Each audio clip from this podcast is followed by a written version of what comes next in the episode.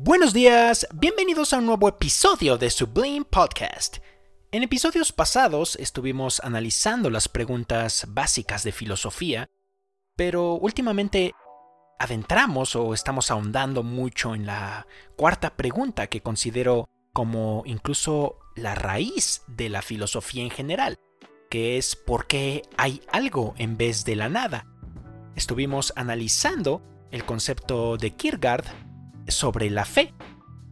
Y en episodios pasados a ese, estuvimos también analizando cómo en esencia el creer en un ser que por definición no fue creado es fundamental, al menos en la postura de este podcast, para la existencia o para responder a esta pregunta. Si bien entendemos, o al menos nuevamente digo que la postura de este podcast es que el creer en el ser subsistente es perfectamente racional, definitivamente hay un salto completamente irracional entre creer que el ser subsistente, el ser no creado, pase de ser una necesidad filosófica a ser una persona o a ser, bueno, como la concepción de diversos dioses que han tenido las religiones. Y es precisamente el concepto de religión el que ocupa nuestro tema del episodio de hoy. Antes de empezar, agradezco mucho los comentarios de Anchor. Recuerda seguirme en tus plataformas favoritas. Y bueno, eh, me han dicho que algunos de los títulos de, de, los episodios son muy específicos, son demasiado rebuscados, son demasiado intelectualizados. Realmente es un poco como seriación. Todos los episodios que tienen palabras extrañas o no, no pretende definitivamente intelectualizar, sino simplemente usar las palabras que hemos definido en episodios anteriores. Precisamente por eso algunos episodios, bueno, son así. Obviamente trataré de hacerlos un poco más, digamos, llamativos. No quiero tampoco caer en el clickbait. Sin embargo, em, para hablar de religión, específicamente empezar el, episodio de hoy, quisiera citar un extracto de un libro de Sartre, quien no he leído mucho, sin embargo, se considera como el expositor máximo de esta rama de la filosofía, que Kierkegaard muchos consideran que la inventó, al retomar preguntas que se creían inválidas desde tiempos de Aristóteles. Sartre, a diferencia de Kierkegaard, era una persona atea que defendía al humanismo y lo veía ligado directamente con el existencialismo, a diferencia de Kierkegaard, quien era cristiano, y como vimos en el episodio pasado, defendía hasta cierto punto la idea de fe como una irracionalidad, como la máxima irracionalidad que podía ser el hombre. Abro cita de Sartre en su libro Existencialismo es un humanismo, que dice, el hombre que miente para excusarse, diciendo todo el mundo no lo hará, debe tener la conciencia tranquila, pues el acto de mentir implica el valor universal que niega. Por su disfraz su angustia se revela a sí misma. Esta es la angustia que Kierkegaard llama la angustia de Abraham. Usted ya conoce la historia. Un ángel mandó a Abraham que sacrificase a su hijo la obediencia era obligada, si realmente era un ángel quien apareció y dijo, tú, Abraham, debes sacrificar a tu hijo.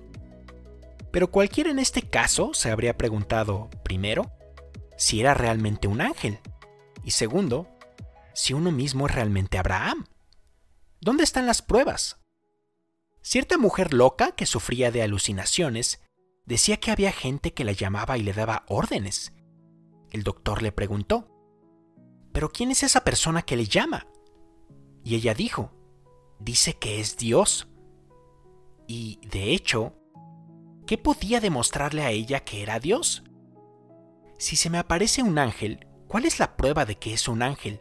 O si oigo voces, ¿quién puede probar que proceden del cielo y no del infierno? ¿O de mi propio subconsciente? ¿O alguna patología?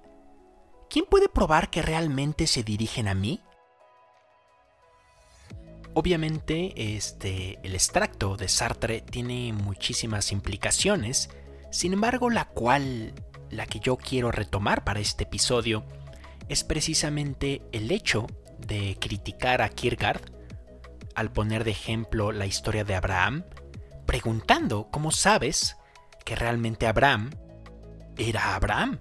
¿Cómo sabes que, bueno, si hipotéticamente Abraham sí vivió esas voces, esa situación, ¿cómo sabes que la voz era precisamente Dios y no su subconsciente? Reduciendo esto hasta cierto punto a un estado biológico, un estado orgánico. Con respecto a si Abraham o quizá en la actualidad alguna persona que sufre una patología indica que Dios o algún ángel le habla, esto ha pasado muchísimas veces en la historia. Y en la actualidad, de hecho, está totalmente demostrado que, bueno, ciertamente no eran ángeles, sino esa persona sufría de psicosis, esa persona sufría de paranoia o de esquizofrenia. Para responder esta pregunta, y con términos un poco más actuales, investigué acerca de cuál es la opinión general de personas que se dedican únicamente a lo orgánico. Ya he hablado también anteriormente de esta persona, he leído toda su obra, o la mayor parte, estoy terminando de leer su último libro, Outgrowing God, que no es más que una, un resumen muy sencillo de sus anteriores tesis, digamos, o hipótesis de este autor famoso Richard Dawkins. Eh, este autor, para los quienes, quienes lo hayan leído, saben que desprecia hasta cierto punto la filosofía, se burla mucho de las personas que pasan tiempo haciéndose preguntas de este estilo filosófico, pues él, al ser etólogo, al ser uno de los analistas darwinistas más famosos y más revolucionarios y sobre todo más activistas de los últimos tiempos, para él da igual lo que digas, da igual la filosofía lo que importa es lo orgánico, lo que importa es lo que Darwin nos demostró, que existe mediante la selección natural. Y aquí viene la pregunta realmente interesante, la pregunta que da título a este episodio. ¿Cuál es el propósito de la religión o por qué existe la religión? Bueno, existen muchas hipótesis, muchísimas de hecho, pero la que a mí me llamó más la atención es la hipótesis de que la religión es el subproducto de algo. Para entender el concepto de subproducto desde el punto de vista darwiniano, tenemos que entender que, bueno, es un hecho que todas las culturas en toda la historia han tenido una religión. Y desde la perspectiva darwinista o de la selección natural, muchas veces este comportamiento religioso, por ejemplo, el hacer rituales, el sacrificio de personas, todos los ritos, lo que involucra una religión, es derrochador. Por lo tanto, parecería incongruente con el postulado de la selección natural de la supervivencia del más apto. Un ejemplo similar al que se encuentran los darwinistas es el pavo real, es su cola. Claro que esta explicación es más sencilla que explicar la religión. Los pavos reales al igual que muchas otras aves, prácticamente usan esto como una forma de atraer a su pareja y aparearse. Ese es el sentido darwinista de por qué el pavo real tiene esta forma y estas, eh, estas plumas increíbles, que desde el punto de vista darwinista es ilógico, pudiera parecer absurdo desde la evolución. Sin embargo, la religión va más allá. La religión como dice Dawkins, puede poner en peligro la vida del individuo piadoso, así como la vida de otros. Miles de personas han sido torturadas por su lealtad a la religión. Así que la pregunta sigue en el aire. ¿Cuál es el beneficio de la religión? Se pregunta también el mismo Dawkins.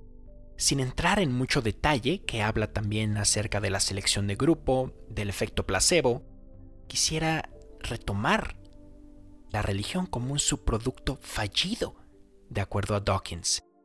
Tenemos que entender que un beneficio eh, para una persona darwinista equivale normalmente a algún tipo de mejora para la supervivencia de los genes del individuo. Ahora, ¿cómo podemos definir desde el punto de vista darwinista un subproducto? El ejemplo que retoma Dawkins en su larga trayectoria analizando a los animales y el comportamiento de todos ellos, observa que como bueno, nosotros hemos experimentado mosquitos, por ejemplo, o mariposas que a veces son molestas, hasta cierto punto una plaga. Eh, bueno, si son mosquitos podría resultar peligrosa. Una forma de combatir esta plaga es comprando estos aparatos con luz que los atrae, bueno, por decirlo vulgarmente, ahorita entraremos más a detalle, y una lámpara que está electrificada. Esta electricidad eventualmente mata a las mariposas, a los mosquitos o prácticamente cualquier insecto. Dice directamente Dawkins sobre este comportamiento. Las mariposas nocturnas vuelan hacia la llama de la vela y esto no parece ser accidental. Se salen de su camino para incinerarse en una ofrenda de fuego podemos denominarlo comportamiento de autoinmolación, y bajo este provocativo nombre, imaginar cómo podría favorecerlo en la Tierra la selección natural. Mi idea es que debemos reescribir la cuestión antes de incluso intentar una respuesta inteligente. Esto no es suicidio. El aparente suicidio surge como efecto colateral involuntario o subproducto de cualquier otra cosa. Continúa Dawkins respondiendo por qué, cómo se explica este comportamiento de suicidio en la evolución. Bueno, resulta, dice Dawkins, obviamente, que la luz artificial es un invento muy reciente y hasta hace poco tiempo las únicas luces nocturnas a la vista eran la luna y las estrellas. Están en el infinito óptico, por lo que los rayos que salen de ellas son paralelos. Esto hace que sean adecuadas para utilizarse como compases. Se sabe que los insectos utilizan objetos celestiales, tales como el Sol y la Luna, para guiarse correctamente en línea recta. Pueden utilizar la misma brújula, con signo opuesto, para regresar al hogar tras una escapada. El sistema nervioso de los insectos es un experto en establecer una regla de tres temporal de este tipo. Dirígete en un curso tal que los rayos de luz incidan en tu ojo en un ángulo de 30 grados. Dado que los insectos tienen ojos compuestos, con tubos rectos o guías de luz irradiando desde el centro del ojo como las espinas de los erizos, esto podría corresponder en la práctica a algo tan simple como guardar la luz en un tubo particular u omatidio. Pero la brújula de luz confía críticamente en el objeto celestial que está en el infinito óptico. Si no lo está, los rayos no son paralelos, sino que divergen como los radios de una rueda. Un sistema nervioso aplicando la regla de 3 de los 30 grados a una vela cercana, tal como si fuera la luna en el infinito óptico, dirigirá a la mariposa nocturna mediante una trayectoria espiral hacia la llama.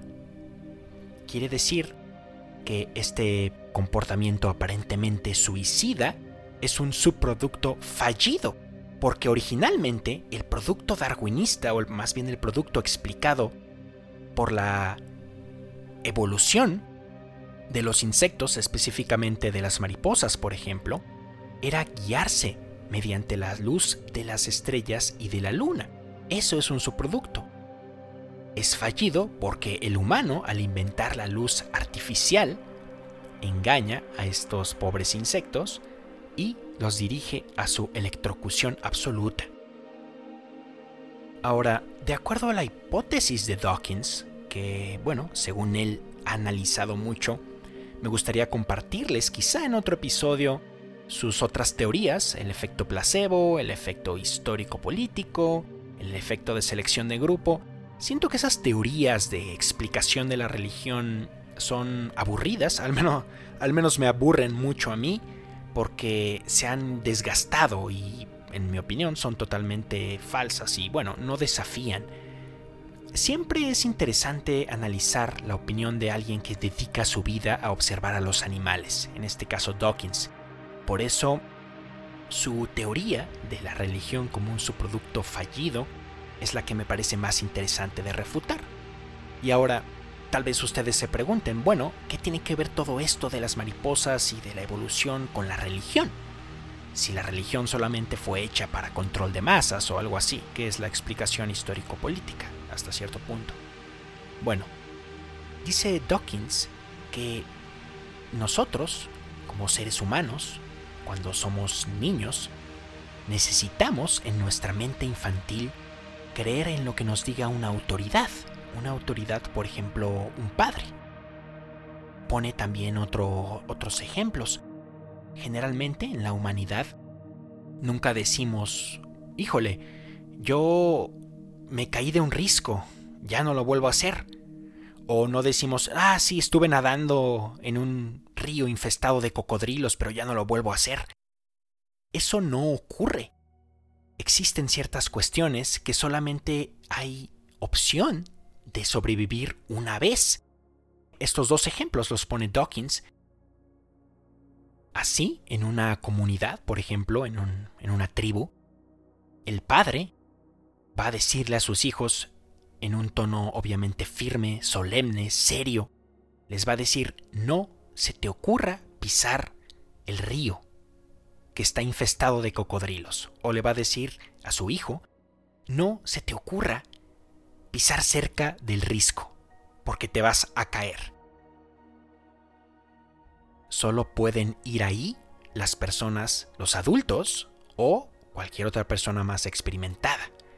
Bueno, lo ideal obviamente sería que nadie fuera un río lleno de cocodrilos, pero esta es la explicación que da Dawkins de por qué la mente infantil necesariamente tiene que creer en lo que diga una persona que representa autoridad en un tono firme y solemne, porque es básico para su supervivencia. Según Dawkins, mediante el aprovechamiento de esta mente que capta todo en la infancia, las personas llegan a creer incluso cualquier cosa que le diga esa autoridad mientras lo diga en tono solemne y firme. Por ejemplo, si no sacrificamos a tal persona, no va a llover y no va a haber cosechas. Esto podría ser un aprovechamiento de la mente que capta todo receptivamente para su supervivencia, pero al igual que como la mariposa se acerca pensando que es la luz de la luna a la lámpara que creamos para electrificarla, así también la religión, con sus ritos, con sus incoherencias, con sus derroches desde el punto de vista evolutivo, se aprovecha y es entonces un subproducto fallido. Esta explicación me resulta en particular sumamente desafiante. Es lo interesante de leer a Dawkins. Podemos decir en general que tiene razón, sobre todo en las religiones que involucran mucho derroche o tal como analizamos en el episodio anterior, el ejemplo arquetípico del sacrificio de Abraham de su hijo, el cual, a pesar de que Kierkegaard lo toma como ejemplo de la fe y de la irracionalidad para explicar un estado superior a la racionalidad, que es una relación personal con un Dios, Sartre, como vimos al inicio de este episodio, lo critica, Darwin más bien opina, bueno, Dawkins prácticamente el... podría considerarse hasta un evangelizador del darwinismo, lo considera como un subproducto fallido y esto es personalmente retador, porque eso sigue existiendo en la actualidad. De ahí que muchísimos pastores engañan a sus adeptos diciéndoles con este tono solemne, si haces tal cosa, algo irracional, por ejemplo, si abandonas esta religión, te va a ir terriblemente mal. Es parte del pensamiento dicótomo que analizábamos en los primeros episodios del podcast. O peor aún, si no das el diezmo, el 10% de tu trabajo es que no crees en la Biblia. Y el no creer en la Biblia te va a llevar al, desastre absoluto. O bueno, ustedes entienden. Creo que ya me entendieron con estos ejemplos que he dado. Esto es retador porque es cierto, sin embargo, en el próximo episodio trataré de responder personalmente qué opino sobre este y otros argumentos que este etólogo Richard Dawkins hace en contra de la fe, en contra de Dios y en contra de la religión. Si has llegado hasta este punto, te agradezco demasiado tu tiempo. Nos vemos en próximos episodios en Sublime Podcast. Hasta entonces.